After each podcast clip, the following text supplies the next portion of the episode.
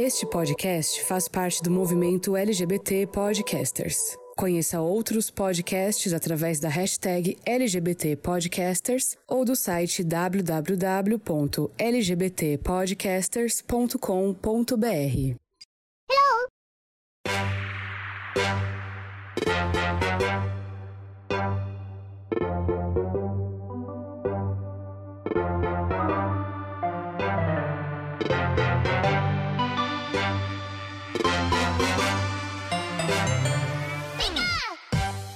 gamers, como vocês estão? Vocês estão bem? Aqui tá tudo bem. Eu sou Ângelo Prato, sejam muito bem-vindos a mais uma edição do GamerCast. E eu estou aqui novamente, né, aqui nessa mesa de bar internacional, de várias regiões do Brasil, com a nossa gaúcha Ana Maria. Como você está, Ana Maria? Muito boa noite. Gravando de noite, né? Então, muito boa noite a todo mundo, a não ser o horário que vocês estão escutando. Mas espero que estejam todos bem, todos protegidos contra o coronga. É, eu tô bem. Tô aqui com o pé roxo, inchado, parecendo um balão, mas tô plena, tô, tô suave. A Ana Maria, ela sempre tá bem, só que sempre tem um porém. Sempre tem. A minha, a minha vida, É, ela é uma. Acho que uma sitcom, provavelmente The Office. ela, eu tô bem, mas, tipo, minha cachorra destruiu tudo que tinha aqui em casa. Eu tô bem, mas É, mas é. tem- na- nas adversidades a gente fica bem, né? E trazendo notícias dos Estados Unidos, ela que já tomou as duas doses no bumbum e está imunizada. Taz Mota, conte pra nós como você está se sentindo. Você está se sentindo assim mais saudável agora que você não pega mais coronga? Gente, eu fui num laboratório daqui, um laboratório recente, se chama Umbrella, e foi super rápido. E foi 15 minutos. Nem doeu, né? Tô sentindo uma febre, assim, eu me olhei no espelho, tá umas veias saindo, mas me- eu liguei pra lá e uma recepcionista chamada Alice, ela atendeu e disse que tá tudo bem, que é isso mesmo. Tô ficando, assim, um- uma coisa assim, meio raivosa, né? Deu uma zunhada no, no code no meu marido, mas tá tudo bem. E é nessa que eu... E em Lost Zone, Dennis Stevens, como está Lost Zone agora neste momento, nesse dia frio em São Paulo? Está muito bem, né? Graças a Deus, estão todos bem, né? Se cuidando bastante aí, porque o negócio tá, tá meio estranho ultimamente essa semana. Mas estamos bem, graças a Deus o frio bateu por aqui, né? Então estamos todos agasalhados e cobertos, enfim. Estamos bem. É, mas temos uma sulista na sala. Não fala que tá frio, não, que a sulista já vem aparecendo. É. Né? Aqui no Rio Grande do Sul, tchê. Que calúnia, gente! que calúnia, eu nem sou esse tipo de sulista. Mas aqui. Eu não posso nem falar nada, porque de onde eu venho, em Salvador, se faz 20 graus, o povo já bota um agasalho, um cachecol, uma luva, né? Já fica assim naquela coisa, hum, tá um sereno, né? Tá um frio. 20 Quem mora nesses lugares, os 20 graus é a única oportunidade que eles têm de usar um cardigan, de usar um, um, um echarpe. Vou te falar, pra quem pega transporte público é babado, viu, gato? Porque é um cheiro de naftalina que vou Os ônibus falar. de Salvador não tem ar-condicionado? Ai, gato, só na promessa política, né? E aí o pior que acontece é que você entra no buzu e aí quando tá frio geralmente é porque deu uma chuva, aí tá as janelas do ônibus tudo fechada e aquele cheiro de mofo e naftalina. Olha, ainda bem que hoje eu sou outra pessoa, viu, gata? Porque Agora, você é americana, isso não tem, né? Nos Estados Unidos. É só no Brasil. No. I don't know her. E agora que é, é, a gente já falou como estamos, né? Viajamos aí por todo o Brasil e exterior, and overseas, que é exterior em inglês, né? Pra quem não sabe. Mas senhora, tá bem? E você, Ângelo Prata? Como está? Como Eu tô vai a boa, vida? tô boa, tô só aguardando começar no meu job novo. Começarei na. Não conta pra ninguém, não segredo. conta. Se você quer que aconteça, não pode contar. eu é eu nunca acreditei nisso, eu nunca acreditei nisso. Eu fui fazer entrevista, eu já tava contando pra todo mundo. Igual eu que fui falar aí da vacina e fiquei na bad, né? Tive uns efeitos colaterais. Mas em breve teremos surpresas aí, talvez, pro canal, né? Talvez. Uma nova representante, talvez. de uma grande empresa, de uma companhia aí, talvez. Quem sabe, né? Não sabemos ainda.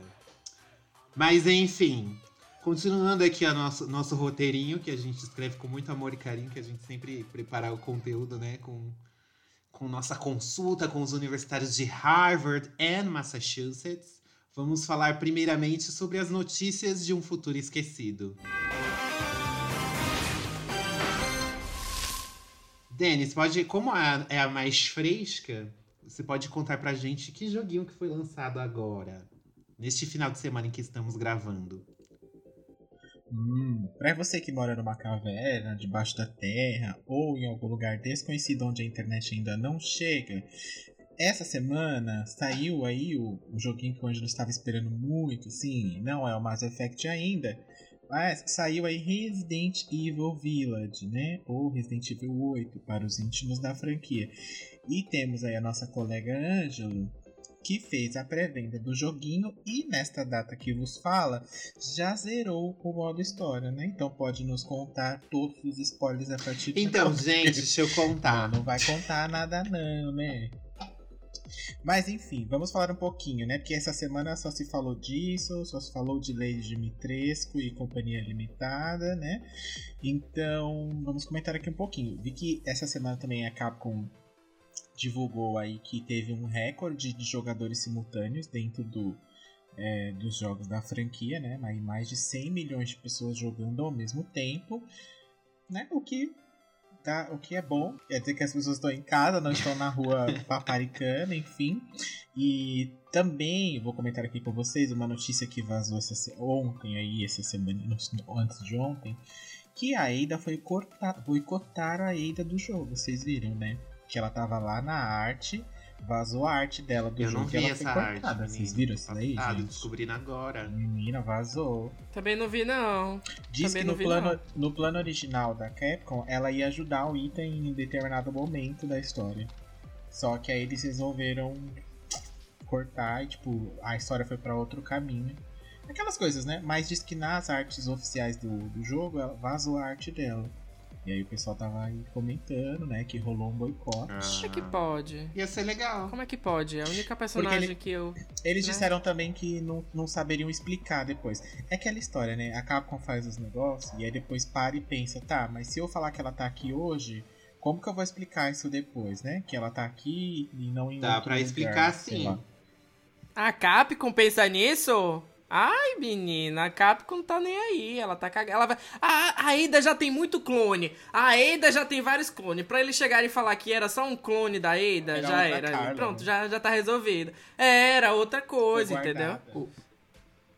Como uma pessoa que Exatamente. jogou, já zerei e eu acho que dava pra encaixar a Eda ali sim. Inclusive por causa das motivações do, do- do- dos vilões lá e, o que- e a ligação deles com a saga principal. Então eu acho que se encaixaria sim, ela estar ali, né? Daria pra... Gente, a Eda é uma espiã que trabalha pra quem pagar mais. Então, tipo, se tá rolando um, ba- um incidente biológico num lugar, é óbvio que eles vão mandar ela, que ela já tem PhD no assunto. É que vê aí na lista de espião quem tem experiência com arma biológica. Ele é a primeira da lista. Agora não tem os rumores aí que vai ter uma DLC com Chris? Talvez ela entre nessa. ah, né? Que já aconteceu também. Acho que no 4 não saiu uma DLC depois ah, sim, ela. é, mas ela apareceu durante a campanha. Aí depois a DLC dela no 4 conta onde ela estava durante a campanha, por que a gente não jogou com ela, o que, que ela estava fazendo. Nesse ela nem deu as caras. Sobre uma DLC do Chris, é, talvez seja interessante sim ter, mas eu não sei se vai agregar muito na história, porque até um determinado momento da história você fala, gente, eles não estão explicando praticamente nada, o que, que tá acontecendo. Aí quando mais no arco final, assim, nas duas horas finais, é que vira aquela patifaria. Explica tudo de uma É, vez. vira aquela patifaria de sempre, que é ação, é tiro, bomba, e é helicóptero. É. Slow motion, a- a- e aquela coisa, e pega. Ai. Eu acho que a Capcom, ela não quer deixar os, os fãs de ação de lado, sabe? Ela quer agradar o pessoal de Survival Horror e quer o povo que gosta de Resident Evil 4, vem, tem ação aqui também, joga esse, sabe? Ela não quer largar a mão desse pessoal. E eu senti isso. Uhum. Se a senhora pudesse dar uma nota, dê uma nota assim, de 0 a 10 pra Resident Evil Village. Oito. Chocada. Oito. Oito? Olha. O número dele, oito. É ele, é, ele é um jogo bom, gente. Ele é bom, é um jogo bom. O backtracking dele é super gostoso de fazer. Às vezes você para e pensa assim, onde que eu vou. Teve só uma vez que eu me perdi, que era um cenário muito escuro e, e o mapa também tinha, tinha, acho que, quatro andares do lugar. Aí eu ficava, gente, pra onde que eu vou? Aí todo lugar que eu ia que aparecia um inimigo, aí eu falava, vai, então é por aqui. Se eles estão colocando o bicho é porque eu tô no caminho certo, eles não querem que eu passe. Aí eu, eu consegui me achar ali, mas por, eu acho que por isso que o pessoal deu, é, tá zerando numa média de 10, 13 horas. Por causa que dessa questão do backtracking, da exploração. É bem Resident Evil mesmo. Quem jogar. Que, é, não, não precisa ter pressa para jogar também, não. Não sei se é um jogo que vale a pena você pagar 300 pau, por exemplo, no PlayStation 5. Dá para esperar dar uma caída de preço, ter uma promoção. Não precisa se desesperar porque não é nada incrível, mas é um jogo muito bom. É linear? É. É, entre é e não é, porque você tem que explorar o local. Quanto mais você explora, mais itens secretos você acha, mais você consegue é, o passo às armas ficar mais forte. Só que, e ao mesmo tempo que eles deixam você explorar, eles trancam certos locais que aí você só, só quando você passar uma certa parte você vai pegar para você acessar aquele local específico, sabe? Se você pensar assim, ah, eu não quero explorar isso aqui agora, quero explorar para lá. Não, você não pode porque você não tem o item. Você tem que passar aqui primeiro. Então ele é meio linear, mas o, o cenário é bem aberto, assim. Por exemplo, quando você entra no castelo, o castelo é enorme. Entendi. Então tem muita coisa para você ver, muita porta pra você abrir. E só que é, é, é, esse local que você tem que explorar no momento. Quando está na vila, é a vila. Eu tô vendo muitas coisas positivas. Tô vendo muitas, muitos reviews positivos. Ainda não joguei.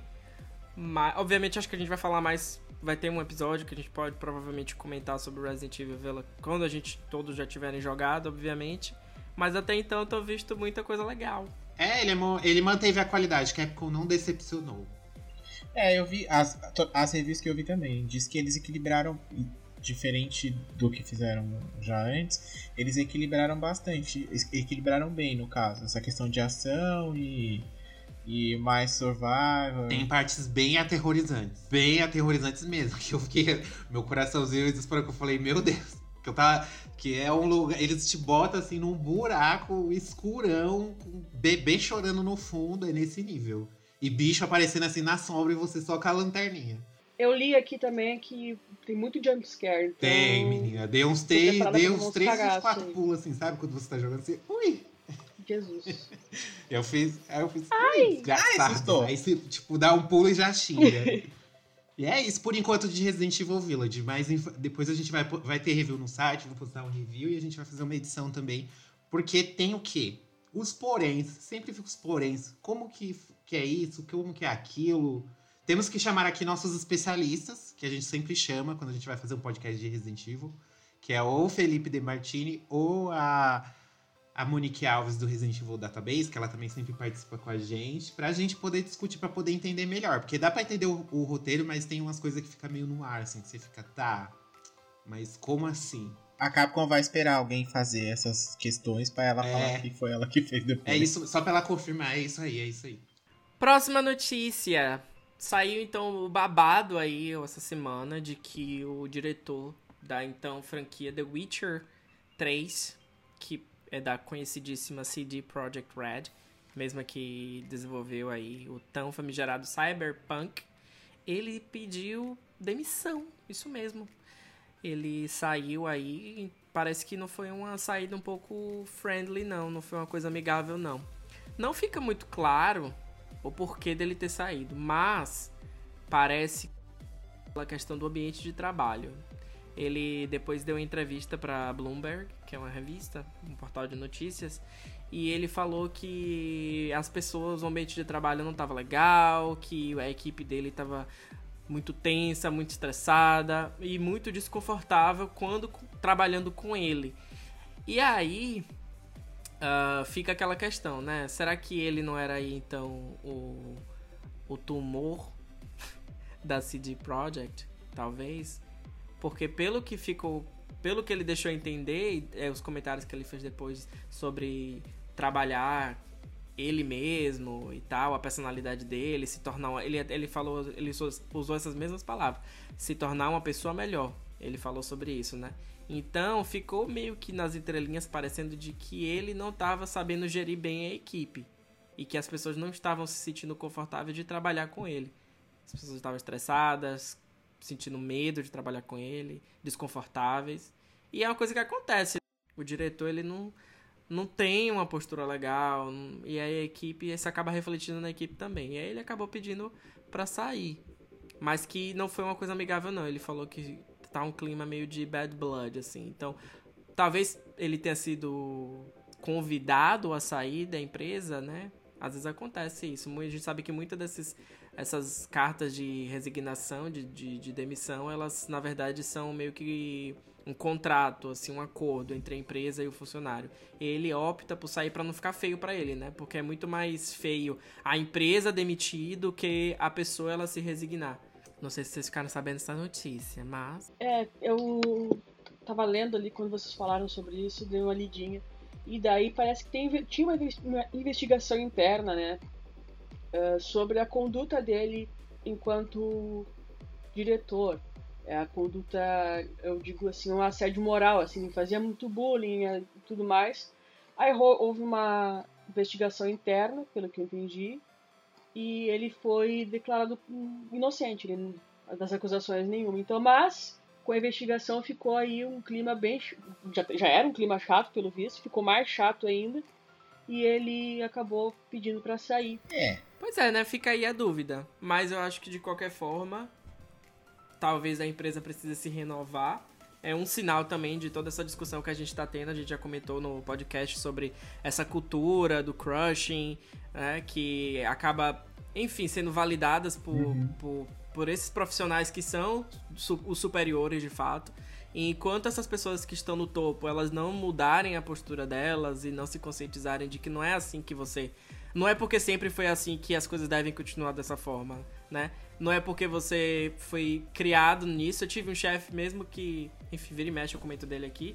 Mas ele era muito dessa vibe, tipo, ele usava isso como desculpa para tratar a gente da mesma forma, né?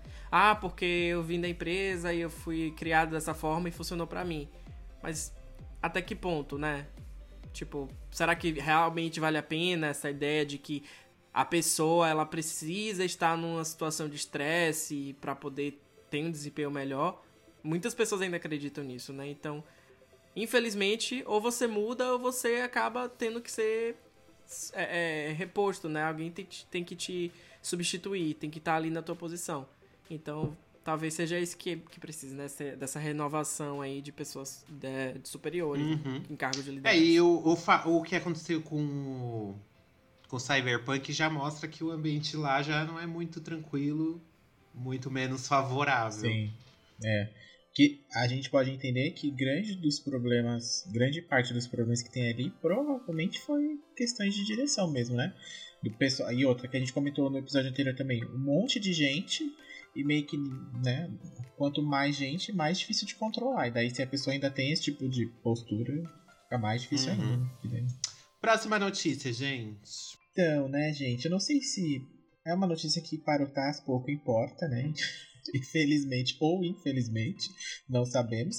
Mas a PlayStation essa semana aí anunciou que terá um aumento na assinatura da PSN Plus, na é verdade. E é, assim como houve um anúncio, esse, acho que foi esse mês, no mês passado, da Microsoft, mas que depois ela voltou atrás, né? A gente já comentou aqui.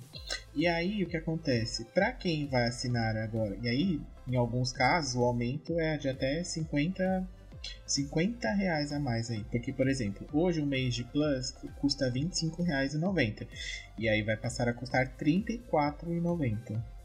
Bastante aumento. Mas ok. Se você assina. Mas ninguém assina um mês, né? É muito difícil, eu acho. Três meses de Plus, por exemplo.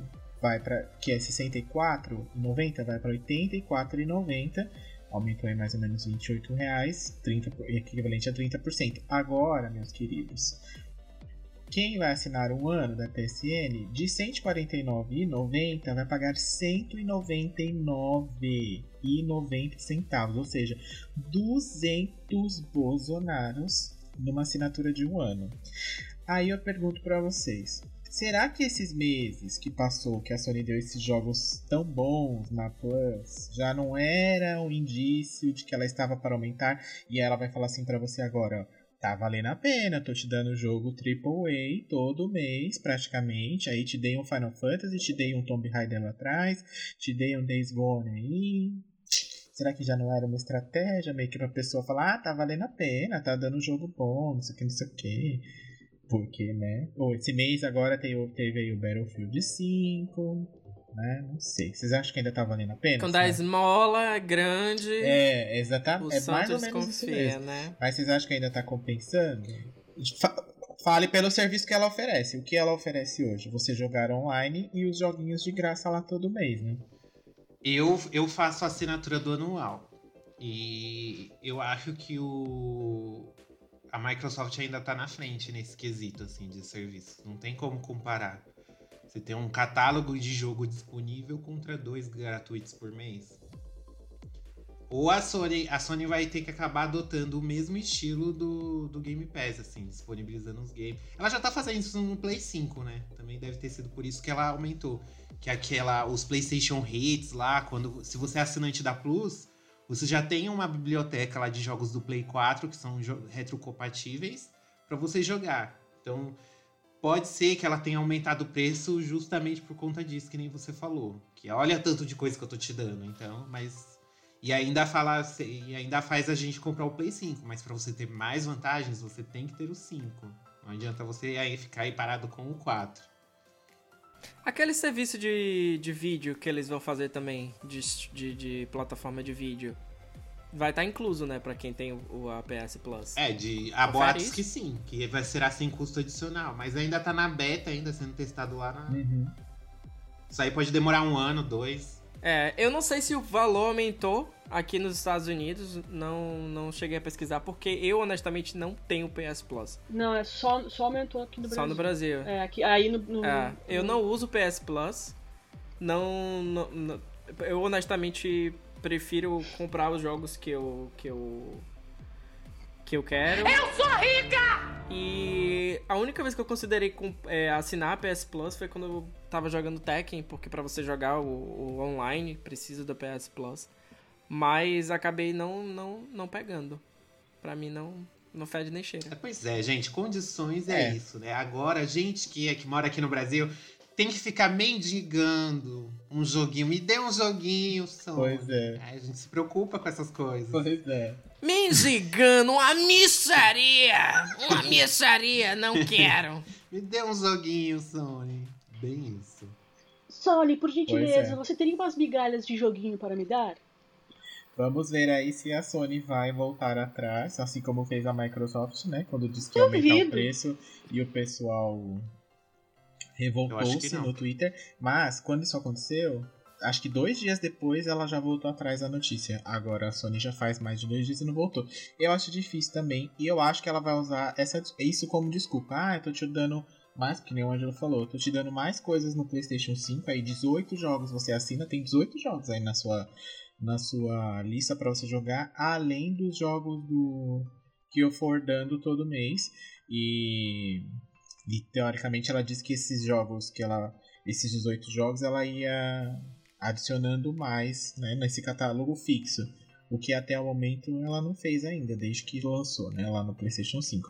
Mas é. Não sei. Aí logo mais também ela lança o de vídeo e fala, ah, tá embutido, por isso que aumentamos o preço, porque estamos oferecendo mais serviços. Mas. Não sei. Se... Eu tô só esperando o seu Ângelo ser contratado né? Vai vestir a camisa da empresa, vai ficar aqui defendendo a PlayStation. Já tô até vendo. É. Angelo vai dizer que é estratégias inteiras que ela não pode relevar. Não pode revelar. Não, po não podemos divulgar informações é confidenciais. Bom, gente, então essas foram as notícias que a gente separou aqui para vocês do nosso quadro Notícias de um Futuro Esquecido. E também, o que, que acontece? a gente resolveu essa semana, né, no tema dessa semana, tentar falar sobre essa incrível timeline que é a saga Zelda, né? Faz tempo que a gente não faz uma saga aqui. A última que a gente comentou um pouquinho foi sobre o Donkey Kong, que ficou bem bacana, inclusive, o episódio. É uma saga que a gente ama muito. E também, por que não falar de Zelda, né? Por que não se aventurar no mundo mágico de Hyrule, né? E comentar sobre essa Triforce maravilhosa, sobre todas essas aventuras aí. Então, bora tentar, né? ligar todos os pontos aqui e comentar sobre a saga Zelda. Zelda merda. Welcome to the GamerCast.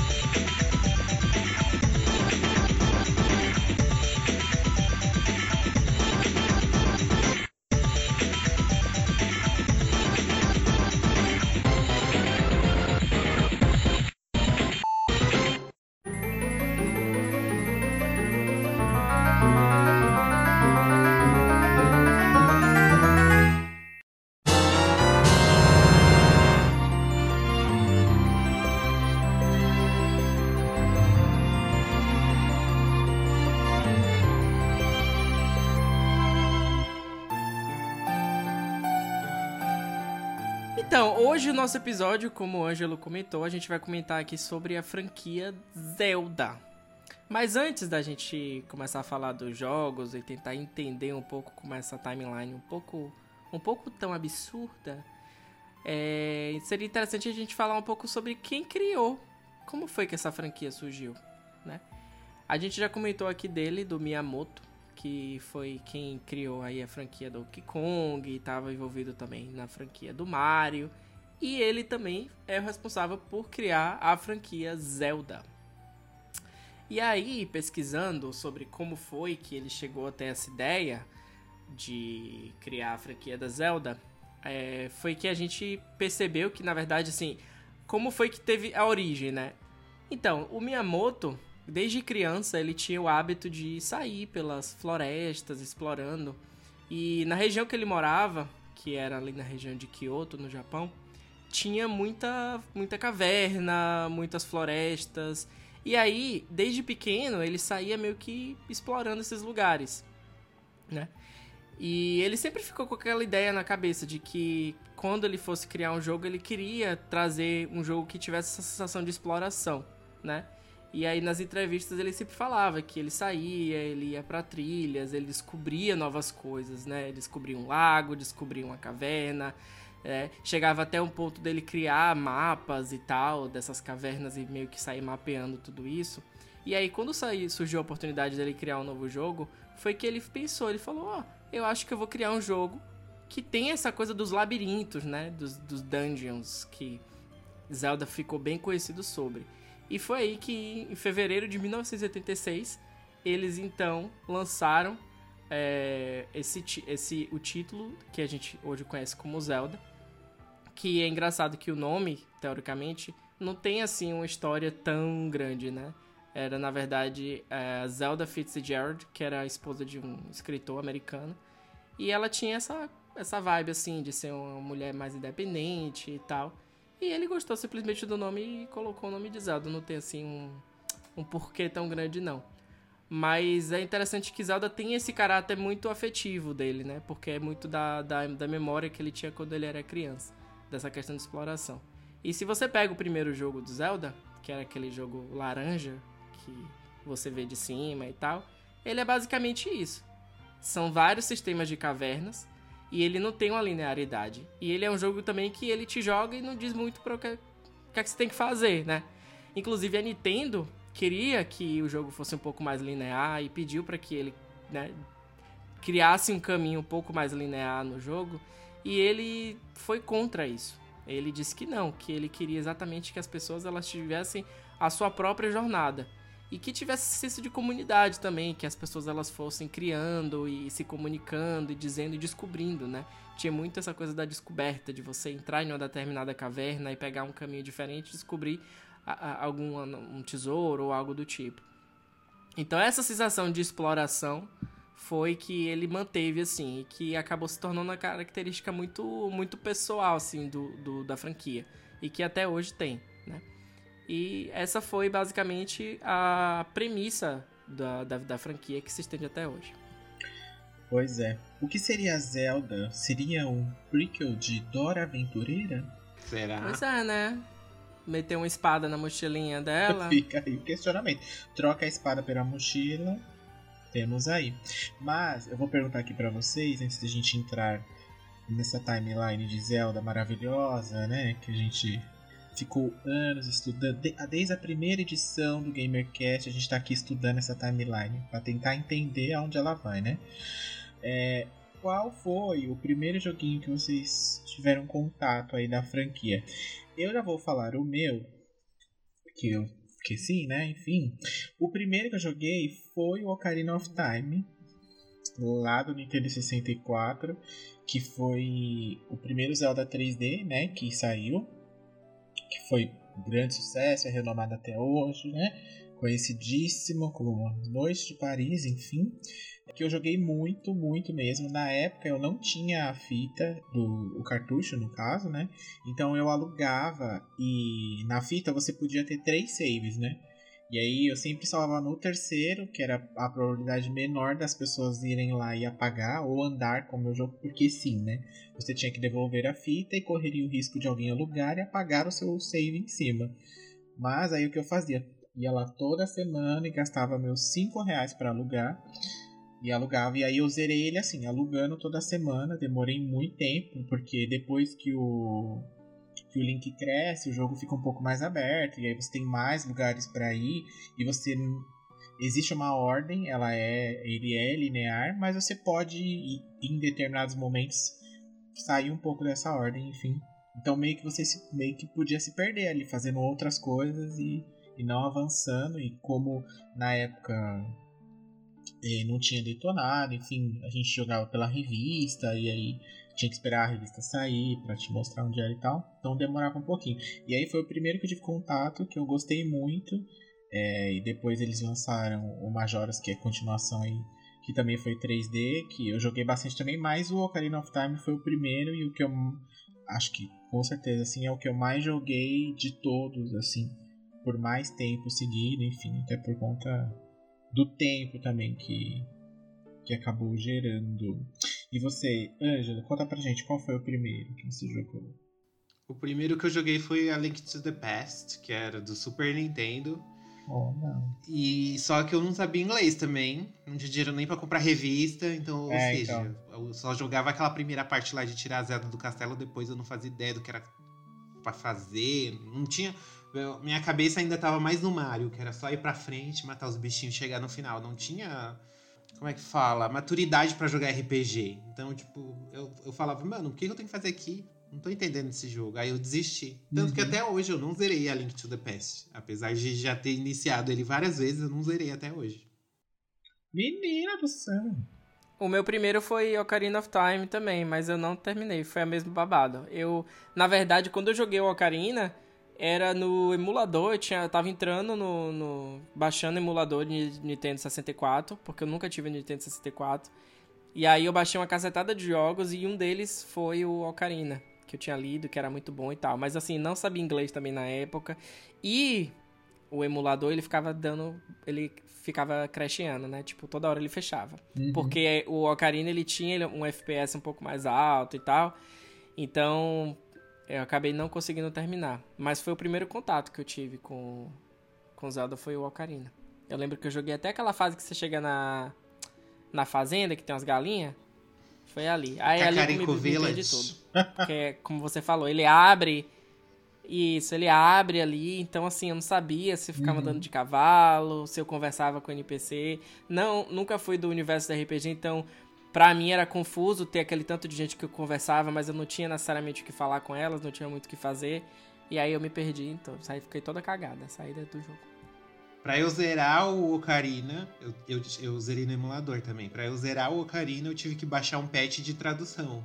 Olha os fãs aí salvando a nossa vida. Além de colocar o emulador, eu baixei um patch de, de tradução pra eu poder saber o que tava acontecendo. E pra eu entender No Ocarina ou no, no Link Ocarina. Que aí eu já era mais velho, o Link to the Past já era criança.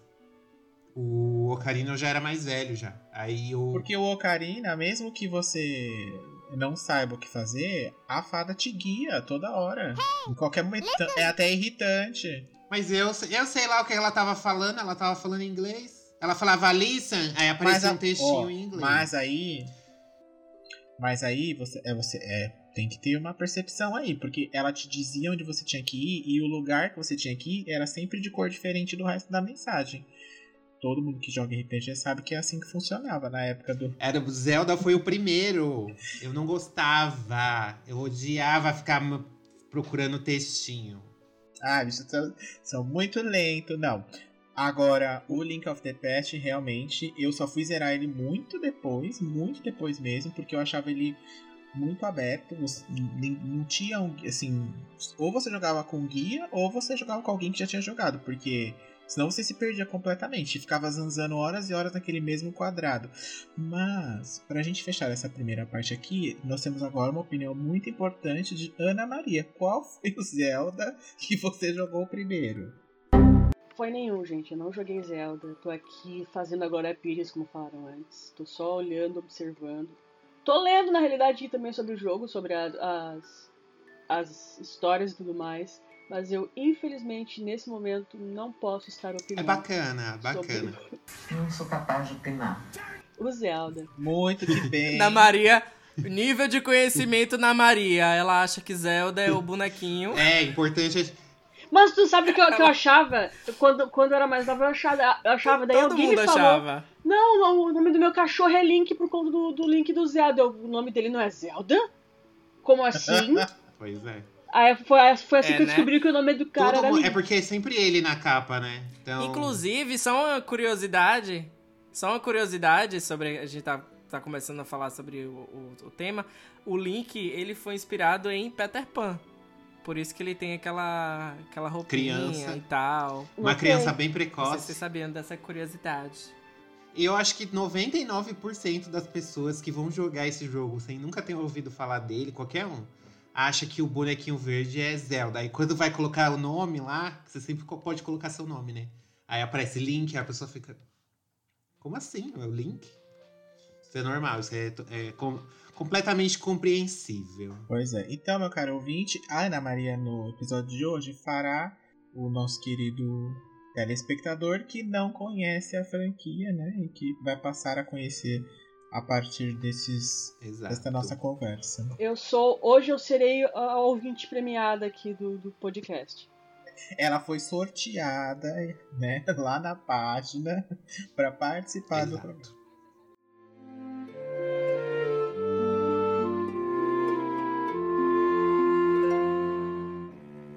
Mas vocês sabem que eu não. Eu também não, não conhecia tanto sobre, sobre Zelda. E eu só vim me inteirar mais por causa do meu marido. Porque quem é fã de Zelda é, tipo, muito fã de Zelda, né? Da franquia. E é tipo assim, ele tem camisa, ele tem Triforce, Luminária e livro e o caralho é quatro. E eu fiquei assim, não, tipo. Por que. É uma coisa que me fascinou, assim, por que, que a franquia faz tanto sucesso com as pessoas, assim, que são fãs, né? E foi só aí que eu comecei a meio que me inteirar um pouco mais. Mas até então não. Não me. Não fedia nem cheirava. Vamos muito. falar agora então do enredo, que aí a gente entra na timeline também. É uma coisa meio dark, né? É uma coisa meio dark. É. Acho que foi daí É. que saiu, hein? Na- não duvido, eu não duvido. Como, como a gente disse anteriormente, a série já fez 30 anos e o primeiro jogo dela foi lançado pra Nintendinho em 86. Então eu acho que até o Miyamoto não, não- nem imaginava a dimensão que isso ia tomar. Então fico- virou meio uma salada mista ali, até que chegou uma hora que a Nintendo falou: Ó, vamos botar a ordem do negócio.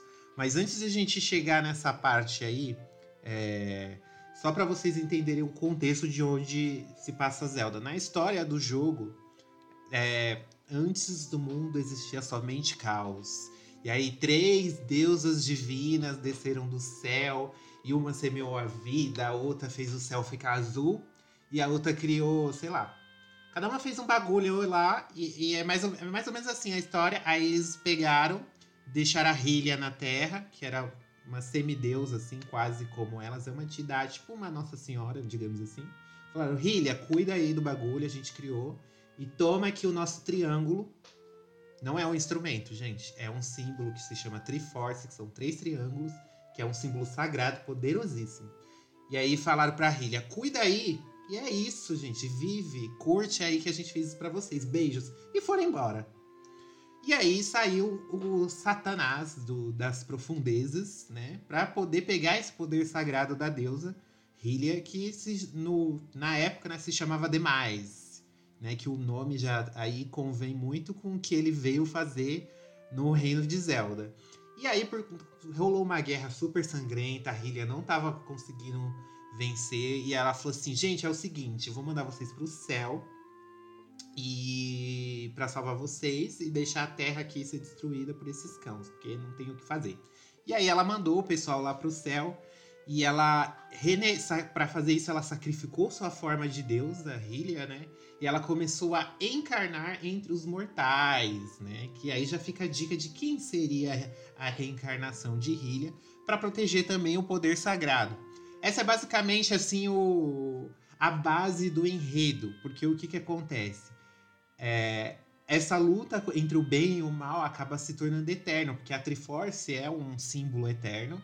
E aí, por conta disso, o mal sempre vai retornar para tentar é, pegar, independente da geração. E por isso que Zelda, a, a saga inteira de Zelda é bem confusa, porque são várias gerações, alguns se passam milhares ou centenas de anos antes do outro. Então, e os personagens vão se reencarnando. O herói, é, o vilão e a princesa Zelda, né? Que isso não é spoiler, né? Que ela é a reencarnação dessa deusa aí da Hylia, que foi incumbida de proteger a Triforce. E a Triforce, cada triângulo representa uma virtude, né? Das deusas, que é a sabedoria, a coragem e o poder. A sabedoria fica com a princesa Zelda, a coragem fica com o herói escolhido, né? Link, que reencarna sempre.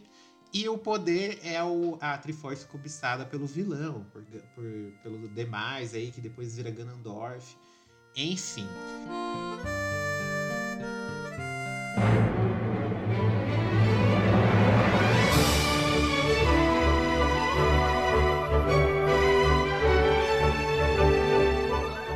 Então, já que a gente introduziu aqui a questão da história, no, começamos na nossa timeline.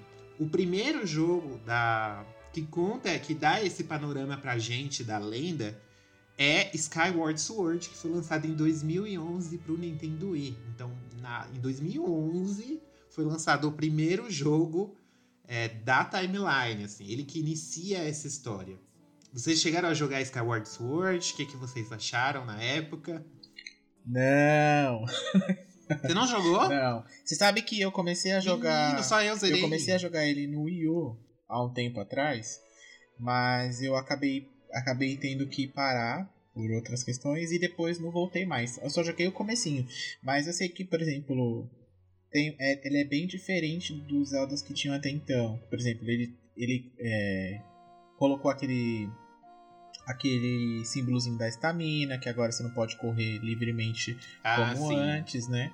E ele conta a história da Master Sword, né? Ó, como ela surgiu e tudo mais. Por isso que ele é o, é o primeiro aqui da, dessa timeline maluca. Mas eu joguei bem pouquinho assim. Agora, como ele vai sair pro Switch, eu jogarei ele de forma completa. Eu, eu zerei ele na época que saiu pro Wii. Inclusive, comprei aquela porqueira do Wii Motion Plus. Vocês lembram?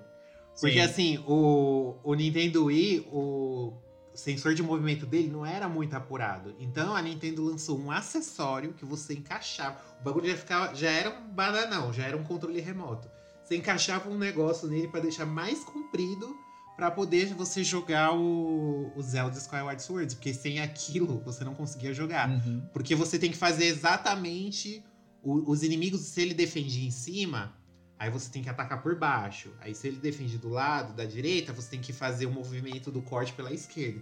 Então, e- diferente do Twilight Princess, né, que você fazia assim, aí ele já dava cambalhota, dava um combo e você só assim com o controle, no Wii Motion Plus você tinha que fazer exatamente o movimento que o, o inimigo ali na defesa dele pedia, né? Pra você poder derrotar. Tinha as, as instâncias, né? É, Tipo, ele não é meu favorito. não, de que cada inimigo tinha instância. A gente joga Ghost of Tsushima e fica achando, tipo, nossa, super Exato. inovador. Tipo, naquela época já tinha essa, essa, essa ideia e tal, né? Mas enfim. É, e aí, ele não é meu favorito. Eu acho que ele tem algumas coisas que são bem repetitivas, que nem provar que você é o herói escolhido. Tem hora que você volta no mesmo lugar pra mesma pessoa, você já provou que você é foda e ainda você tem que provar. E eu acho que isso é só pra esticar o jogo, pra deixar mais comprido e, e essas- esses negócios assim eu não gostei. Mas ele é um jogo bem legal. E por ser a origem, eu achei que a Nintendo fez de um jeito bem grandioso, assim, pra contar a origem da- de uma saga tão querida. E seguindo a nossa cronologia aqui, na, nessa linha do tempo ainda que, que conta essa história, a gente tem Zelda Minish Cap, que foi lançado para Game Boy Advance. Uhum. Me corrija se eu estiver errado. Sim. E também Zelda Force World. Só, só um comentário nele. Eu acho que muito jogo do, do Zelda, na verdade, foi. A tecnologia ditou como o jogo deveria Uhum. ser. Esse Force Words, por exemplo, era um jogo que você possibilitava jogar com quatro personagens. Então, tipo, quatro pessoas podiam jogar esse jogo ao Sim. mesmo tempo, conectando ali, né, via Bluetooth. Ah, e aí eles meio que, tipo, ah, a gente precisa inventar uma história, e eles inventaram essa ideia de que o Link se dividia em quatro, de universos paralelos e tal, pra poder, tipo, derrotar junto, né? Então, um- uma das coisas que eu percebo na franquia era muito isso de que a tecnologia ela meio que de, tipo ditava como a história ou como a dinâmica do jogo ela ia ser. E esse Force Words é um excelente exemplo disso. É, então, porque ele saiu pro GameCube, né? E aí o GameCube tinha a capacidade de você jogar até quatro, quatro pessoas, assim como foi o Nintendo 64, né? Então acho que era, eles queriam meio que colocar um multiplayer ali, que tava na moda e tal. Era um negócio que o pessoal já vinha pedindo muito Uhum. pra que Zelda tivesse uma opção multiplayer. E o Force Words foi, foi a oportunidade que a, que, que a Nintendo teve de, de criar isso. Sim. Ah, e só abrindo um parênteses aqui, tem o Force Words Adventure, que foi lançado depois. Muito bem. E aí, só lembrando que essa timeline que nós estamos aqui neste momento é a de criação, né, onde foi criado o Hyrule, aí no caso, né? Lá no comecinho, e até o Herói do Tempo, que é onde ela vai se dividir a partir de agora, que depois do, do Force Words veio o Ocarina of Time.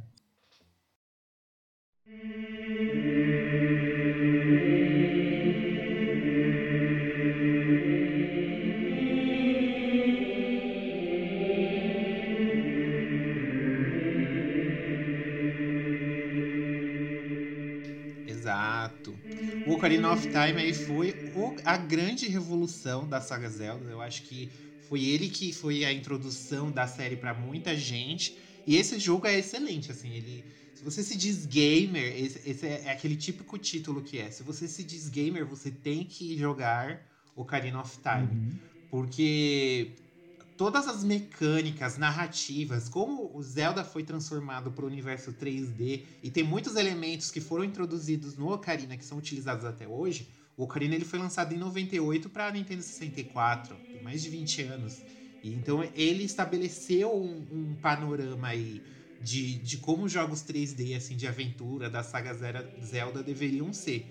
E é assim, simplesmente sensacional. Ele tem um enredo super redondinho. Se você não jogou nenhum dos outros Zeldas, assim, ah, você começar pelo Ocarina é, ao meu ver, a melhor opção. Justamente porque, cara, ele tem viagem no tempo, é, tem um vilão icônico, as cutscenes são muito bonitas pra época, apesar de não ter aqueles CGs, né, que o PlayStation conseguia fazer. É muito emotivo, você sente a emoção dos personagens, assim, tem, tem momentos tristes, tem momentos super alegres. É, é aquele jogo, assim, que você vive realmente uma aventura, assim. Ocarina of Time é uma obra-prima, assim, dos games, não tem nem o que falar. Eu acho que é incontestável, assim. Sim. Né, Ana Maria? Ana Maria pode comentar. Ana Maria, o que que você acha de Ocarina of Time ser considerado uma obra-prima?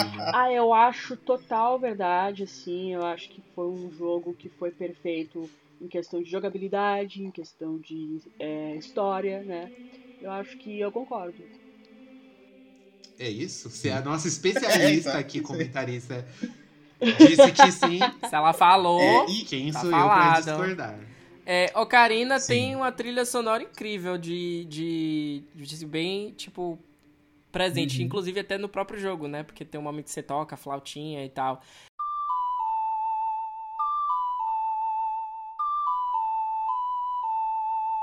É, só pra falar um pouco sobre as inovações, é, Ocarina of Time foi o primeiro jogo que introduziu a questão de você poder travar a câmera no inimigo, porque era um momento que você podia tá era Uhum. 3D, né? Muito parecido com o Mario, Mario que também foi lançado mais, ou menos na mesma época do 64. E aí o que foi que eles fizeram? Eles fizeram tr- introduziram a questão de você poder trancar e aí isso facilitava o combate. E hoje é tão óbvio a gente poder fazer isso, mas naquela época foi bem revolucionário, assim. Tipo, as pessoas não, não, até então não, não era tão utilizado. E aí foi- eles introduziram. Uhum. E essa é um dos, uma das coisas que em todos os Zeldas ainda existem. de- da mesma forma, praticamente. Porque nos jogos que vieram depois, continuou idêntico. No Majora's Mask continua igual. No Twilight Princess está igual. No próprio Sk- Skyward que veio depois, mas se passa antes, também tem o mesmo esqueminha de mira. Assim, é algo que eles colocaram ali e seguiu e segue assim até nesses jogos 3D, por exemplo, todos eles a mira funciona da, da mesma forma. E uma coisa que eu gostava muito no, no Ocarina of Time é que você, como o Ângelo mencionou, você mexe com o tempo, né? Então você vai pro futuro. E aí você começa com o Link criança, onde todo mundo ali. A própria Princesa Zelda é uma criança, enfim, você. Ela menciona o pai dela, que, que conhece ali o inimigo no caso, que trabalha lá no castelo, enfim. E depois você joga com o Link adulto e você vê tu, tudo que aconteceu nesse tempo que se passou. É, se- é, as pessoas evoluíram, as- os personagens mudam também. Sete anos, né? Se É, passam. os personagens mudam, então o personagem que você encontra a criança, é, a menininha, por exemplo, do rancho, você encontra ela criança lá no começo, ela te ajuda ali pra invadir o castelo. E depois você encontra ela lá no futuro, ela tá preocupada com o pai, ela já tá crescida visualmente também. Aí você o pai dela já tá um pouquinho mais velho, o pai dela que é o Mario, né? Pra quem não sabe. O pai dela tá, tá doido, bêbado lá, você tem que resgatar ele, enfim. Então é muito legal você ver o que é, e o jogo mostra muito bem tudo isso que aconteceu, o castelo destruído, a montanha que você visita quando criança e depois volta quando no vulcão lá quando você é crescido. Então, acho que isso é uma das coisas que mais deixa o jogo brilhante assim. De você ter essas duas visões de, do antes e depois, e depois, mais pra frente, do, lá pro final do jogo, você pode voltar pra hora que você quiser. E aí tem missões que você faz quando criança que refletem como adulto e vice-versa. Então isso é, isso é muito legal. Sementes, né? Tem sementes que você planta em locais específicos no jogo, que aí você vai, vai pro futuro, passa sete anos, aí aquela planta já cresceu. Uhum. E você pode utilizar ela, acessar um lugar novo. Isso é sensacional, assim. Só que aí. E o Ocarina of Time é tão revolucionário que aí a Nintendo, quando fez essa timeline, que foi em 2011, se eu não me engano, né? Ela falou: ah, vamos montar aqui uma timeline, porque até então já existiu uma tonelada de jogos, mas ela falava: não, é tudo do mesmo universo, mas não é o mesmo Link. E nunca ninguém entendia isso muito bem. E aí ela foi lá e falou: ó, vou montar aqui uma timeline, que é uma grande pandemia de informações. E aí no, no Ocarina of Time, essa timeline se divide em três. Então a gente aqui, para comentar, comentar com vocês, também vai dividir ela em três e comentar uma, uma por uma. É, só, só, só para estabelecer, assim, a, a, a- essa timeline ela foi estabelecida meados de 2011, quando o jogo de origem da série saiu. Então eles lançaram o jogo de origem e falaram: a partir de agora teremos uma timeline oficial. Que foi aí que, que foi o Skyward Sword. Quando saiu o Skyward Sword, naquela época a Nintendo estabeleceu o que seria essa timeline. Então, o, o mesmo com o Ocarina of Time saindo em 98, então foi muitos anos depois pra Nintendo bater o martelo e falar, não, agora é assim. E aí foi dividido em três, que nem o Denis falou. Pode continuar, Uhum. Denis. Exatamente. E aí, dividido em três, nós temos a era que é quando o Link é derrotado. Sim, existe uma timeline só para isso. Quando o Link vence a luta contra o inimigo e quando o Ganondorf, que é o inimigo, ele é selado. Então, pri- É, só, só, pra, só pra explicar essa, essa questão do, dessas outras. Tem a, a timeline que ele vence. E essa timeline ela se separa em duas, por quê? Não tem rolê da viagem no tempo? O Link ele tem a escolha de permanecer no futuro, naqueles sete anos do futuro que ele, que ele derrotou o Ganondorf, ou voltar pra época que ele era criança. Então acaba se dividindo essa, essa timeline de que ele venceu, se divide porque tem aquele passado que fica sem. ele- Se ele escolhe ficar no futuro, tem aquele passado que fica sem o herói, que é essa do Ganondorf, que o Ganondorf acaba ressuscitando e é um mundo sem herói. E aí e tem essa que ele ficou no futuro e viveu a vida dele, né, reconstruindo lá naquele na, na sete anos no futuro e reconstruiu Hyrule a partir de lá. Por isso que tem essa- essas outras duas diferenças.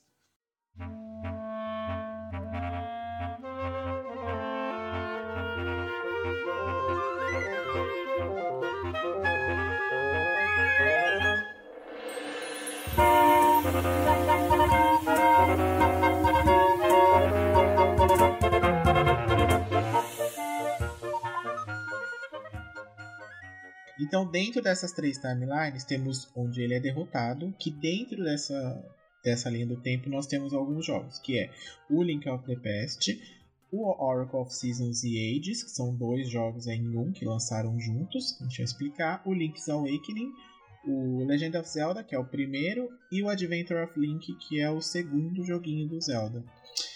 E aí eu pergunto pra vocês, dentro dessa timeline, quais joguinhos vocês jogaram?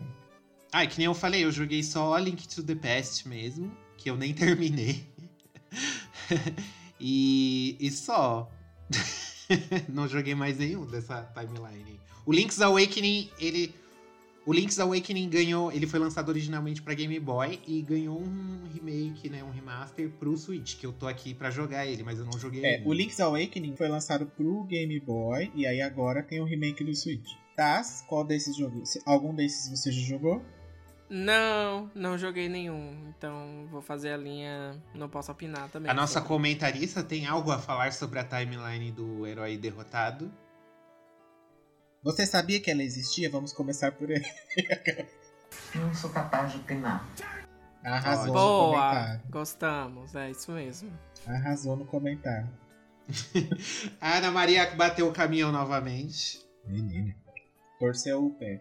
Então, ó, desses jogos, vou falar aqui. Desses joguinhos eu zerei o Link of the Past. E recentemente eu zerei ele no Nintendo Switch Online, né? Que eles liberaram. Zerei com meu marido. O Oracle of Seasons eu joguei, é do Game Boy Color. Eu joguei, mas não terminei.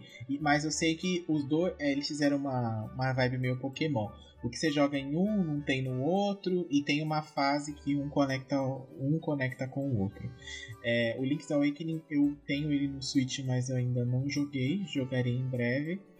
E o, o Legend of Zelda e o Adventure of Link, eu tenho que ver aqui, porque um deles eu joguei. É um que parece o É, Mario. eles são, eles, o- esse é o, o The Legend of Zelda e o Adventure of Link. Por ordem de lançamento, eles foram os dois primeiros. E eles se encaixam aí nessa timeline de que o herói foi derrotado lá no, no Ocarina of Time. Tem também o A Link Between Worlds, que saiu pro 3DS. Você chegou a jogar isso também? Sim, esse eu joguei, terminei. Ele é muito parecido com o. O. O Link of the Past. Link to the Past? Ele é uma. Acho que. Ele é uma sequência espiritual, inclusive. Ele é muito parecido e é muito bom. Dá pra você jogar hoje ali no 3DS bem tranquilinho, é bem legal. Recomendo, inclusive. E o Triforce. Quem tem Heroes. 3DS? Como assim? Não tem, não? Não, já parou de sair jogo pra ele? Ele morreu. Tem uma coisa chamada emulador. Enfim. E aí também tem o Zelda Triforce Heroes, que esses eu, esse eu confesso que eu nem conhecia. E aí, como eu falei, dentro dessa timeline aqui, o que eu joguei até o final que eu posso comentar é o Link of the né? Que aí, meu filho, ele é. Se você jogou primeiro o Ocarina e depois ele, você vai ver o quanto que o Ocarina sugou dele, né? Porque muita coisa do Ocarina tem lá. A questão dos medalhões, a questão das três relíquias lá, que são as mesmas praticamente, enfim. Eu diria que o Ocarina é quase que um 3D do, desse, desse jogo aí. Mas De qual? o Link of the Past. Ele é muito parecido, os dois. Muito. As, a- tanto a, a história quanto, a, Ah, sim, sim, sim. quanto as, as Eu- próprias eu mecânicas, né? Muito do que o Ocarina tem são implementações melhoradas do dele, né? No caso. Desses, assim, foi o que eu joguei até o final.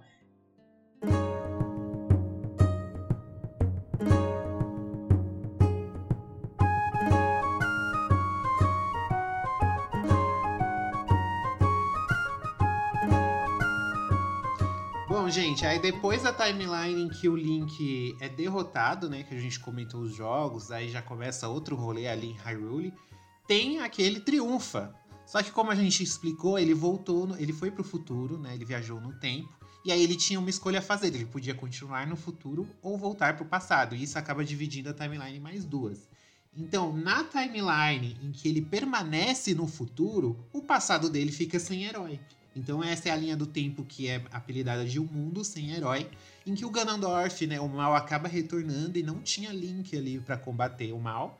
E aí o mundo caiu em caos novamente e acabou incluindo os jogos The Wind Waker, o Phantom Hourglass e o Spirit Tracks. O Wind Waker foi lançado para GameCube em 2002, 2002, 2003, se não me engano. Não lembro a data exatamente. E o Phantom Hourglass e o Spirit Tracks foram ambos lançados para Nintendo DS. E eles têm um, uma um- um visual assim bem mais é, infantil, mais cartoon. Nem todo mundo gostou. Os três seguem essa mesma estética, né? Diferente assim, que, que foge um pouco do Ocarina, que já era algo mais adulto. Desses daqui, o único que eu joguei foi o Wind Waker também. Só que eu também não cheguei a zerar o Wind Waker, porque eu fiquei perdido no- nos barquinhos lá nos ventos. Qual, qual desses dessa linha do tempo aqui vocês jogaram? Eu joguei Wind Waker e pra mim ele tem muitos elementos que foram depois aproveitados no Breath of the Wild, que a gente vai comentar mais pra frente. Mas assim, uma das coisas que pra mim é mais características é, é o, o, o sombreamento que eles utilizam, que é o chamado de cel shading. Inclusive os fãs chamavam esse Zelda de Zelda por causa do cel shading. E aí ele ficou conhecido como Zelda. Coitado. Justamente por conta disso. E no Breath of the Wild, ele foi também é, utilizado, essa, cara, essa, esse mesmo sombreamento, que é um sombreamento que é um, parece uma coisa meio de com os polígonos. Ele, é- ele tem um sombreamento que é bem, bem, bem, bem, bem demarcado, assim, né? Bem. é, como se fosse uma rachura, Uhum. assim. E até a própria dinâmica de você poder é, planar e tal, é, como o, o Ângelo comentou, é um mundo inundado, então, tipo, tem a questão da navegação. Então, assim, eu, eu percebi que tem muitos elementos que foram depois é, aproveitados no Breath of the Wild. Não sei se vocês concordam, mas pra mim ele, tipo, tem... Ele, ele deu nome, assim, em algumas coisas. Eu, eu acho que né, mais ou menos assim. Ele deu, ele deixou o estilo, ele meio que mesclou os dois estilos, eu achei, tanto do Ocarina, do Twilight Princess, quanto do Wind Waker, assim. O Breath of the Wild deu uma mesclada nos dois, porque ele não é assim aquele o 3D que a gente tá que a gente tá que a gente meio que se acostumou, mas ele também tem aquela aquele visual meio cartoon, né? Eu achei bem bonito, inclusive, o visual do do Breath of the Wild. É, eu lembro que quando saiu o, e, o Wind Waker, no caso, é, eu tava acostumado. Eu tinha acabado de jogar o, o Majora's Mask. E aí é muito estranho você sair de um 3D que era de como era o Majoras pra, pra ele, que ele é mais cartunesco, o Link tá com um design bem diferente do que você tinha visto antes, até nos do próprio Game Boy. É, então é meio estranho assim, eu meio que não, não quis jogar na época que ele saiu. Depois, quando ele saiu pro Wii U, eu até comecei a jogar, mas confesso que não fui pra frente, não, porque não. Tem umas coisas que me incomodam. A cara dos perso- o rosto dos personagens me incomodam nesse jogo. Ele tem umas, umas meio. É, é, é meio assustador, até uns olhos bugalhados, assim, então. É meio estranho, assim, mas, mas todo mundo fala muito bem. Tem essa questão de que Hyrule foi inundada e conta toda essa história de depois aí, é, que é bacana pra acrescentar bastante na, na história de na história geral, né, da, da franquia. É, mas eu não, ainda não joguei. Quem sabe agora com a franquia Nenhum dos, nenhum dos outros você jogou? Não. Aqueles que saiu pro DS? Não. Porque nessa época eu, não- eu, não, ti- eu não tive DS, só, eu pulei direto pro 3DS. E aí eu não. Acabei não Fala aproveitando. pro Taz emprestar. É, eu vou ir buscar na casa dele. Tô pegando um avião amanhã pra ir buscar emprestar pra eu jogar. Venha, venha. temos tudo. Temos Nintendo, Wii U, DS.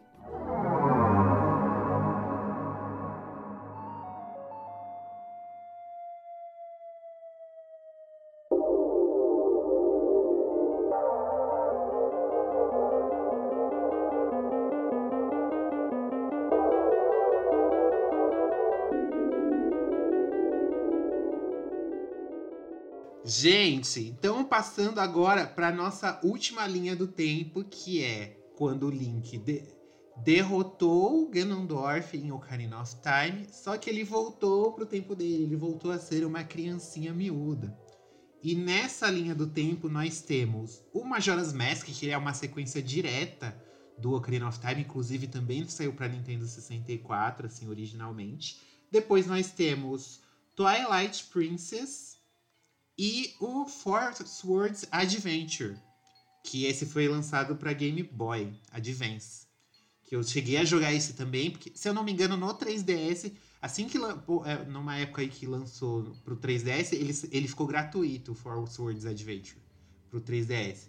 Só que, se é um jogo que você jogar multiplayer, eu não vou jogar só. Então eu me senti muito sozinho jogando ele e eu desisti.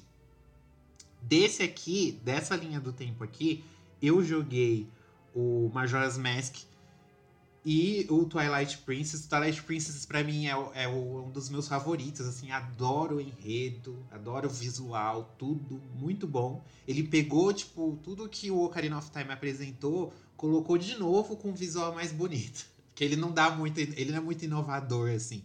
Mas ele meio repete a fórmula do Ocarina of Time. E Majora's Mask, eu protesto totalmente contra esse jogo. Eu odeio aquele rolê de ficar voltando uns três dias. Dá, aqui, você olha pro céu, tem uma lua parecendo capeta. Gente, esse jogo é bizarro. Não gosto do Majora's Mask. Falo mesmo. É, eu também acho o jogo bem. É, tem uma vibe bem macabra. Eu acho que é um dos jogos do Zelda que é mais dark esteticamente. Aquelas máscaras, aquela lua com aquela cara horrorosa colidindo e tal. Eu confesso que foi um jogo que eu comecei a jogar, e- mas eu não senti uma, uma energia, não. Assim, Não um, me Não gusta. bateu, não bateu, um né? encosto naquele jogo. Não me gusta. Então, para de chamar defunto, caramba! E tem a lenda do cartucho, né? Você ficou sabendo dessa história Sim. do cartucho amaldiçoado, de uma venda de garagem. Que aí ele pôs o. ligou o Nintendo 64 e tinha um save do moleque lá. Menino, joga isso no YouTube. É pra você não dormir à noite, pra você ver de tão bizarro que é esse jogo. E aí, sete dias, ele recebeu a ligação dizendo que sete dias, se ele não mandasse o cartucho pra outra pessoa para jogar o Majora Mask, a pessoa ia Exatamente. morrer.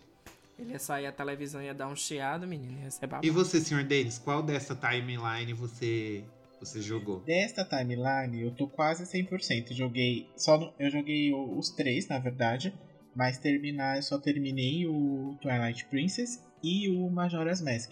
Ao contrário das minhas companheiras que não entendem de nada, eu gosto muito do Majora's Mask. Eu acho que.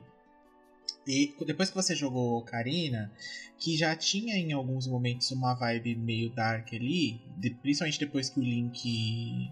Você joga com o Link adulto, é, o Majora's ele estica bem mais isso realmente é bem diferente pra quem tá acostumado com os outros jogos mas eu gosto muito. Confesso que essa história da lua quando você entende toda a mitologia por trás tudo que acontece a questão do fim do mundo lá é muito legal e é bem diferente assim. É um Zelda que saiu bem da casinha do que era os anteriores acho que por isso que a maioria das pessoas não gostam mas eu gosto bastante. Principalmente do rolê de você colocar as que tinha no, no, no Ocarina você colocar as máscaras e meio que você disfarçava, né? Aqui você põe a máscara e você literalmente vira o, o ser que você tá. Da máscara que você tá vestindo, no caso. É muito bacana, eu gosto bastante. O Twilight Princess é um dos meus favoritos também, eu acho muito legal. A mecânica do Link com o lobo e da princesa, da história da princesa lá, eu acho muito legal. Eu joguei ele, não joguei ele no Wii, joguei ele no, no Wii U, aliás, remasterizado, e tava bem bonito, inclusive. Eu joguei no GameCube ele. Nossa senhora. Ixi, Ele, não- ele saiu pro. Ele saiu no lançamento do Nintendo Wii. Então ele, como ele era transação de. Uhum, Era, saiu pros era- dois. Tava na transação. É, saiu pros dois e eu joguei ele no GameCube. É, eu lembro, eu joguei ele no Wii U depois dessa a versão remasterizada, que inclusive eu comprei que vinha com o amiibozinho do, do, do Link Lobo e a, e a princesa, É, a a Midna. É, eu gosto bastante também. O Force Word, realmente, como o Angelo falou, ele tava de gra... ele foi de graça por um bom tempo, acho que até, é, até, até hoje ainda é. No 3DS Deve ser. e é, era focado no online também, assim como foi o, aquele anterior que a gente comentou. É, mas joguei pouquinho assim também. Zelda Online acho que não, não é uma coisa Não foi feito É, pra não, isso, não né? faz muito sentido. Perde um pouco do que o jogo foi proposto, não era pra isso, né? Da proposta.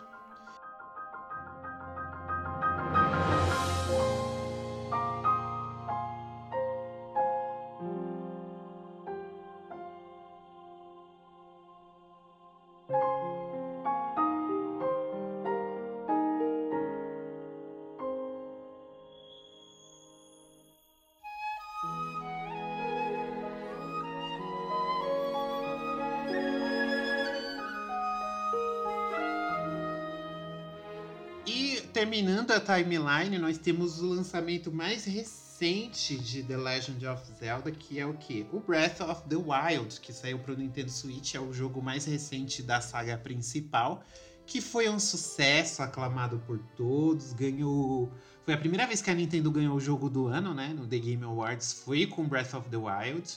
E esse aqui, eu acredito que todo mundo jogou, tirando a nossa comentarista. É, eu confesso que eu tô um pouco relutante em zerar ele, porque ele não me atraiu muito. Apesar dele ser super inovador, as inovações dele me irritam. E... O quê? Me irrita, ele me irrita. Aquele, aquele rolê da espada ficar quebrando é um saco.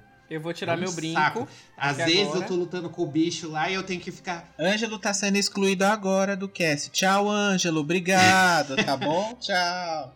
Tô fazendo, amarrando meu coquezinho aqui, gata, tirando meu brinco. Tenho que ficar lá com um pedaço de pau lutando com o cara porque as minhas espadas quebraram todas. Isso é ridículo, gente. Aonde já se viu isso?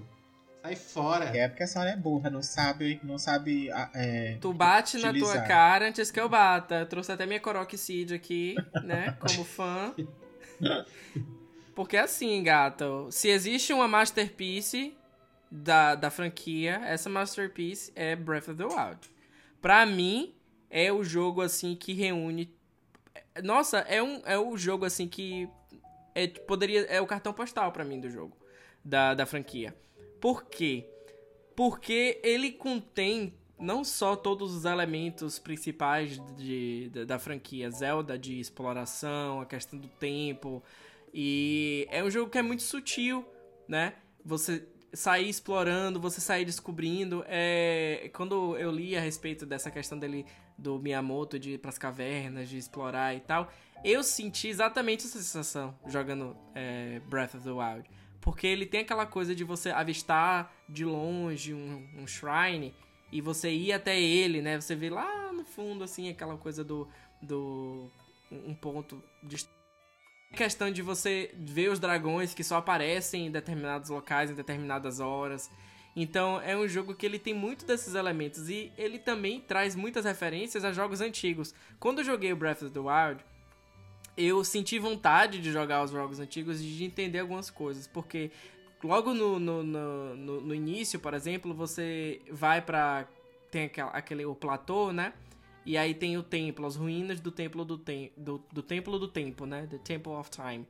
E aí, tipo, a trilha sonora ela é ressignificada, você eles colocam é a mesma trilha, mas é um pouco mais lenta. Tem muitas referências, por exemplo, a o Wind Waker, aparecem de novo os Korok Seeds, as, as Koroks, né? Ah, quando você fala de Majora's Mask, tem referência também a Majora's Mask. Você tem um mercador que você compra as máscaras e você pode confundir seus inimigos e tal. Então é um jogo que ele, tipo, traz muito dos jogos anteriores de Zelda, mas é, tipo, muito bacana, assim, muito sutil. Fora a questão dos personagens e a questão do tempo também. Quando você tava falando da questão do, do Ocarina, que você joga com o Link adulto e de, é criança e depois ele é adulto, e você percebe como o tempo passou, esses personagens eles cresceram. Isso também tem no Breath, Breath of the Wild.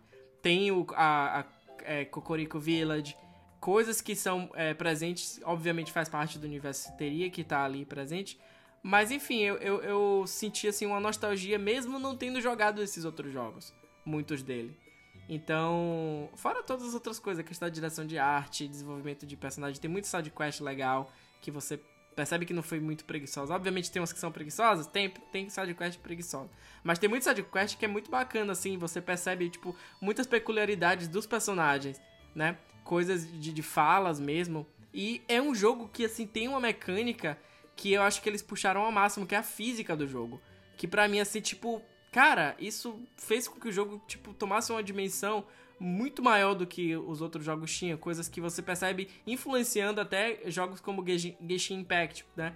Que é, pra mim, assim, copiou muita, muito da fórmula, bebeu muito aí da fórmula de, de Breath of the Wild, da questão do, de você usar o fogo, de você usar o gelo, de você usar, usar esses elementos. É o Zelda que tem o sistema de batalha mais avançado, porque você tem elementos que tem um pattern que é muito assim, né, de, de usar determinada arma, é, desviar de determinada forma. Então, por mais que pareça um jogo que é tipo muito basiquinho, né, muito minimalista e tal, ele tem uma complexidade muito grande. Então, pra mim, Breath of the Wild assim, tipo, é 10 de 10. Tá na minha lista de melhores jogos que eu já joguei, assim. E foi o jogo que me fez, tipo, ter Ah, eu gosto mais Ai, do não. carinho. Breath of the Wild, pra mim, assim, ele é muito. É, é um jogo que me faz sorrir, sabe? Às vezes eu tô cavalgando e aí começa a tocar uma música e, tipo. Eu me sinto bem cavalgando ali. Tipo, porque a, a trilha sonora, o ambiente, tipo, é tudo muito mágico, assim, sabe? Muito surreal. E são poucos jogos que conseguem fazer isso. Nossa comentarista. Nossa comentarista tem algo a dizer? O que você acha? Você acha que Breath of the Wild é superestimado ou ele é realmente um novo clássico da saga? Novo clássico da saga, com certeza. Muita gente falando que ele é ótimo, muita gente falando que ele é ruim, mas todo mundo sabe que deu uma revitalizada na- em toda a saga, então ele é uma das dos expoentes aí da nova era do Zelda. E, e você, senhor Denis? Você concorda? É realmente o melhor? Olha, eu concordo com o Taz e concordo com o Ângelo também, nesse, nesse sentido. Porque assim, eu acho que tem tudo isso que o Taz falou do, o- no Breath of the Wild, você vê muito. Você vê, se você pegar todos os jogos, você vê pelo menos uma coisa de cada, cada um deles dentro dele. Dentro desse jogo, né? De- do- dos anteriores, no caso. E, e é muito legal, porque, por exemplo, você vê é, o Templo do Tempo lá totalmente destruído e ele, a estrutura dele é muito parecida com a, a, a do qual você vê ele lá no Ocarina. Você tem um determinado lugar que você vê o rancho do qual você visita no Ocarina também e aqui tá só os destroços dele. Então assim, pra quem é fã e quem acompanha a série, é muito legal você ver essas essas questões que você, você mesmo acaba construindo a história do que aconteceu ali pelo que você está vendo. É, mas eu confesso que o Ocarina ainda é o meu preferido porque foi o primeiro que eu joguei, enfim, tem muita coisa ali que, eu, que até hoje eu acho muito boa. É, e ele é e até o- é um jogo de muito tempo atrás e que você- você pegar ele pra jogar hoje, você joga ele tranquilamente, assim. Não é, não é uma coisa que você fala, nossa, muito estranho, isso muito defasado. Tem uma versão dele, inclusive, sai, que saiu pro 3DS remasterizada, que é muito boa, é muito boa. Os gráficos estão muito mais bonitos, assim, tem uma questão do. Muito, eu acho que é exagero. A, a, remasteriz, a remasterização do 3DS tá boa, mas, tipo, dava pra ter feito um trabalho melhor ali com o hardware do 3DS mesmo. Ah, eu acho que tá muito bom ali no 3DS. Não, não concordo com você nesse sentido. Mas, é, confesso que acho que a, a ideia original que a gente falou lá do Miyamoto quando construiu o primeiro Zelda é, é o Breath of the Wild. Não tem jeito. Assim, eu acho que ele só conseguiu é, transpor a ideia original dele para um jogo aí, que foi que aí realmente porque o Link acorda, você não sabe por quê até então, né? Ele acorda lá na, na, no- na caverna que ele tá dormindo e sai, e aí te mostra o mundo todo que você tem pra, pra explorar, e aí fala, olha, e aqui é o castelo. Você quer ir lá? Pode ir lá. E tentar derrotar alguém. Ou se você conseguir bem, se não, ok. Ah, você quer ir pra cá? Aí você começa a andar lá, o Link começa a sentir frio, daí te avisa, ó. Você precisa ou de uma roupa que te proteja do frio, ou comer, ou fazer uma comida lá que te, que te dê esse status de proteção. Então, assim, você pode ir pra qualquer lugar, a qualquer hora, e você vê um negócio lá no fundo e você fala, ah, tá bom, então eu vou lá ver o que, que é isso aqui. Ah, aí, aí tem os shrines lá, né? Que você tem que explorar pra ir ganhando as coisas. Então, isso você pode ir em qualquer ordem, quando você quiser, enfim. E a história é muito boa também, de- do Calam- Calamity Ganon, né? É, que depois, no Hero the Warriors segundo, eles contam como surgiu aí essa, essa questão, a, a guerra antes do Link ir dormir, ou não. Pra quem já jogou vai entender o que eu tô dizendo. É, Ou pra quem lançou spoilers. Ou pra quem lançou aqui, um né? spoilers aqui em off, que eu não posso dizer quem foi, né? Mas também não, É uma pessoa que curte um spoiler, que já foi chamada a atenção Pois do é. Não vou comentar aqui de novo, né? Para os ouvintes não ouvirem, enfim. É, mas que depois você entende muito bem que não é, que é a proposta era ser, mas no fim não é. É, mas assim, entre se for pra escolher um, eu fico ainda com com o Ocarina. Até porque o Ocarina você toca as musiquinhas com a sua flauta, tem a musiquinha que chove, tem a musiquinha que muda o dia para a noite. Mas um negócio que você falou aí agora que eu achei bem bacana é que logo nos primeiros minutos o Breath of the Wild ele te dá todas as ferramentas para você gerar o jogo. Então logo nos primeiros minutos você tem o negócio para você planar, para você se locomover. Você tem o Chica, a Chica Slate que você consegue ter todos as- os, os poderezinhos. E com isso aí, pronto. Você só, só com isso aí você já consegue, tipo, teoricamente. Não tem muito aquela coisa de tipo, ai, no meio do jogo você vai ter um negócio que vai, tipo, um gancho que você vai desbloquear isso e aquilo. Não. O jogo, logo no primeiro, nos primeiros minutos, ele te dá essa, essas ferramentas. E aí você tem a autonomia de, de fato, seguir o caminho que você quiser. É, exatamente. É isso, então. Gente, a gente fez um panorama geral aqui sobre todos os jogos que a gente jogou, né? Pelo menos, porque, pelo amor de Deus, não dá pra. Num podcast você falar de toda a saga Zelda é um grande desafio, realmente. Mas a gente queria fazer essa edição especial aí, dedicada a essa saga tão querida, que todo mundo já jogou. Inclusive a nossa comentarista aqui adora muito. Ela é igual caviar pra ela, mas ela adora também comentar sobre, não é, Ana Maria? Exatamente, eu acredito que seja uma saga interessante de se jogar. Eu também espero que eu tenha contribuído bastante com as, com as minhas opiniões. E é isso, eu recomendo que vocês joguem, né? Porque é um jogo muito interessante. E, e- e eu não tô sendo irônica. Eu realmente recomendo que vocês joguem porque eu vou, eu vou baixar, vou tentar baixar o emulador aqui e vou jogar, porque eu realmente não. Tem muitos jogos clássicos que eu não consegui jogar. Principalmente porque eu fui ser gamer, gamer raiz mesmo, depois de adulta.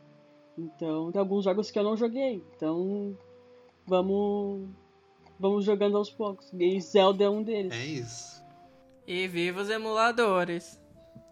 Faça que nem a Ana Maria, é, nunca é tarde. Exatamente. E pra encerrar aqui, gente, eu vou fazer uma perguntinha pra vocês. Vocês acham que o Breath of the Wild 2 vai conseguir impressionar tanto quanto o primeiro? Tem alguma coisa que eles possam criar aí que fala, nossa, realmente isso aqui fazia muita diferença? Ou vai ser só uma continuação, tipo, Vai ser tipo Majora, vai ser um repeteco, assim, do que tinha no outro. E é isso. Eu acho que eles criaram uma fórmula que é muito bacana e que dá aí, tipo, ferramenta para você fazer muitas outras coisas. Eles podem muito facilmente utilizar as mesmas mecânicas pro Breath of the Wild 2, mas obviamente que a gente espera coisas novas. Então, assim, eu espero, por exemplo, é, eu tava até comentando, explorar um pouco mais a questão da verticalidade do jogo, que no Breath of the Wild você só consegue escalar e poder planar. Então, por exemplo, um dos, dos, dos ah, Zeldas, você podia pilotar um pássaro, né? Então, eu imagino aí você poder utilizar essa questão de poder voar, é, explorar a questão do céu. Eu lembro que logo quando saiu o trailer do Hyrule Warriors, tinha um momento que o castelo ele começava a flutuar, a planar, né? E aí eu, tipo, pensando, tipo, nossa, como seria legal se eles pudessem explorar essa questão da verticalidade mais, né? De você poder pilotar e você poder flutuar e tal, coisas do tipo. Então eu acho que a questão também da, da, da Chic Slate, a- as mecânicas, pode também mudar, trazer outras questões além daquela questão de você poder usar os stasis, é, o, o magnetismo, a questão do gelo, trazer novas, novas possibilidades, né, de, de, e mecânicas. Mas, assim, com relação à mecânica geral e à estética que o Breath of the Wild tem, pra mim, esse aí eles poderiam estender pra ir, tipo, mais uns dois, um ou dois jogos, facilmente, tranquilamente. E pra mim estaria estaria bem legal. Porque, como eu falei, não é questão apenas da, da, da mecânica. A mecânica, ela tá bacana. É, e tem muita questão, assim, da história, do enredo, que eles podem ainda desenvolver. E isso é uma coisa que eles vêm trabalhando cada vez mais. É, eu acho que tá na hora do Link ter uma voz, né? Solta essa voz, cara, né? Fala, Link, cadê É, a sua cadê- voz? Cadê sua voz, menina? Conta pra eles, né? Porque Há divergências. Ah, me incomoda um pouco, vou ser bem sincero. viu? E agora fala, Miriam, cadê a tua voz? Eu não gosto da voz da, da Zelda, por exemplo. É uma, uma voz que pra mim me dá muito ranço. Primeira vez que eu ouvi. Mas o Link não ter voz pra mim acabou se tornando uma coisa assim, tipo. dele, sabe? Acho que pra colocar um personagem que tenha voz, se tiver voz.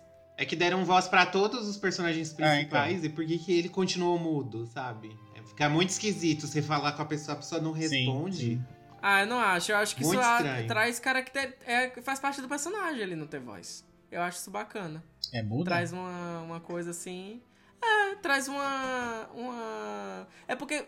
É muito complicado nessa altura do campeonato você trazer voz pro personagem, porque cada pessoa imaginou uma voz. Então, quando você adiciona, aí, tipo, não vai agradar metade, sabe? Então, talvez seja melhor. Ele já meio que tem uma voz, né? Só que ele só berra. E geme. É, mas se você quiser ouvir a voz do Link e você tem um console da Philips, você pode jogar. Ai, Meu Jesus. Você pode jogar uma Existe? belíssima obra-prima, né? Que foi lançada Uma uma trilogia trilogia fantástica. fantástica, onde não o Link, você joga com a Zelda e com o Link e os dois falam, né? Inclusive o Link bem paquerador, eu diria, nesta trilogia, né? Pra, só pra gente também encerrar essa questão aqui, que a gente. Zelda tem outros jogos que não são canônicos, né? Mas é bom a gente só citar aqui uma trilo- a trilogia esquecida. Que na época, lá nos anos 90, a Nintendo não era tão rígida assim com as suas franquias. Liberou Mario pra, trans- pra fazer filme, pra virar filme. E liberou Zelda, a saga, é, a lenda de Zelda, pra ser produzido por outras pessoas de fora, por americanos, sem ser a equipe dela, pra fazerem o que eles quiserem lá, fa- fazer uma trilogia pra um, pra um videogame novo que chamava Philips CDI, que não vingou, né? Como todos nós sabemos, muitos de vocês nem ouviram falar desse, desse CD, que acabou virando o maravilhoso Face of Evil, The Wand of Gamelon e Zelda's Adventure. que é simplesmente assim uma aberração, os três jogos são Um melhor que o outro. É, nesse- no primeiro são umas animações super toscas que o Link fica querendo transar loucamente com a Zelda o tempo inteiro, fica dando em cima dela. E o, outro é, o- é uma tentativa de fazer algo parecido com Link do- com Zelda 2, o Adventure of Link, lá do Nintendinho, que também não deu certo. E o outro também tem até umas cenas live action, porque era, tava começando o CD, né? As pessoas queriam introduzir o CD e ainda não tinha a ideia do 3D ainda, porque tava muito no começo. Como que a gente vai ins- in- inserir gráficos 3D? Então vamos inserir gente de verdade, olha que delícia. A gente vai transformar o jogo num filminho aqui e vai ser lindo e maravilhoso e virou uma verdadeira tosqueira. Chernobyl puro. Exatamente. Chernobyl puro.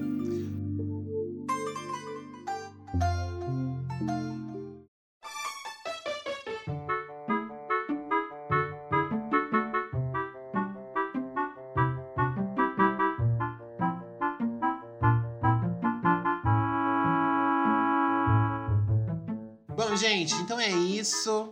Senhor Denis, se a pessoa é muito fã de Zelda, adorou aqui a nossa cronologia aqui super certa, que foi super fácil. a Universidade de Massachusetts aqui, ó, passou pra gente certinho os jogos, tudo. Ninguém se embananou em falar essa timeline aqui. O que ela deve fazer pra comentar? Você pode ir lá nas nossas redes sociais, no arroba GameOverblog, no Instagram, no Twitter ou no Facebook e falar aqui se você também se confunde com, com essa timeline, porque eu vou dizer que a gente tentou, não foi uma nem duas vezes aqui explicar, viu? Que teve uma hora que ninguém sabia mal onde o link tava. O link parou até em São Bernardo, pra vocês terem uma ideia. Ou você pode mandar um e-mail para contato arroba gameover.com.br e dizer pra gente qual é seu seu, seu Zelda favorito e o que, que você tá esperando aí do Breath of the Wild 2? Você acha que o Ganon vai voltar ou se a Zelda vai morrer? Ai, juras. É, vou te falar, viu? Se você achava a timeline de Resident Evil confusa, gato, então essa aí você vai. Isso é FX. A de Resident Evil não é confusa. A, a protetora passando um pano para Resident Evil. Mas não é É Parte comparado 2. a Zelda, é mamão com açúcar, gato. É uma. É o quê? É um Grey's Anatomy aí. É uma coisa assim bem. Né? Shonda Rhimes. Bom, gente, é isso. Então, um beijo, um cheiro e até a próxima edição. Valeu!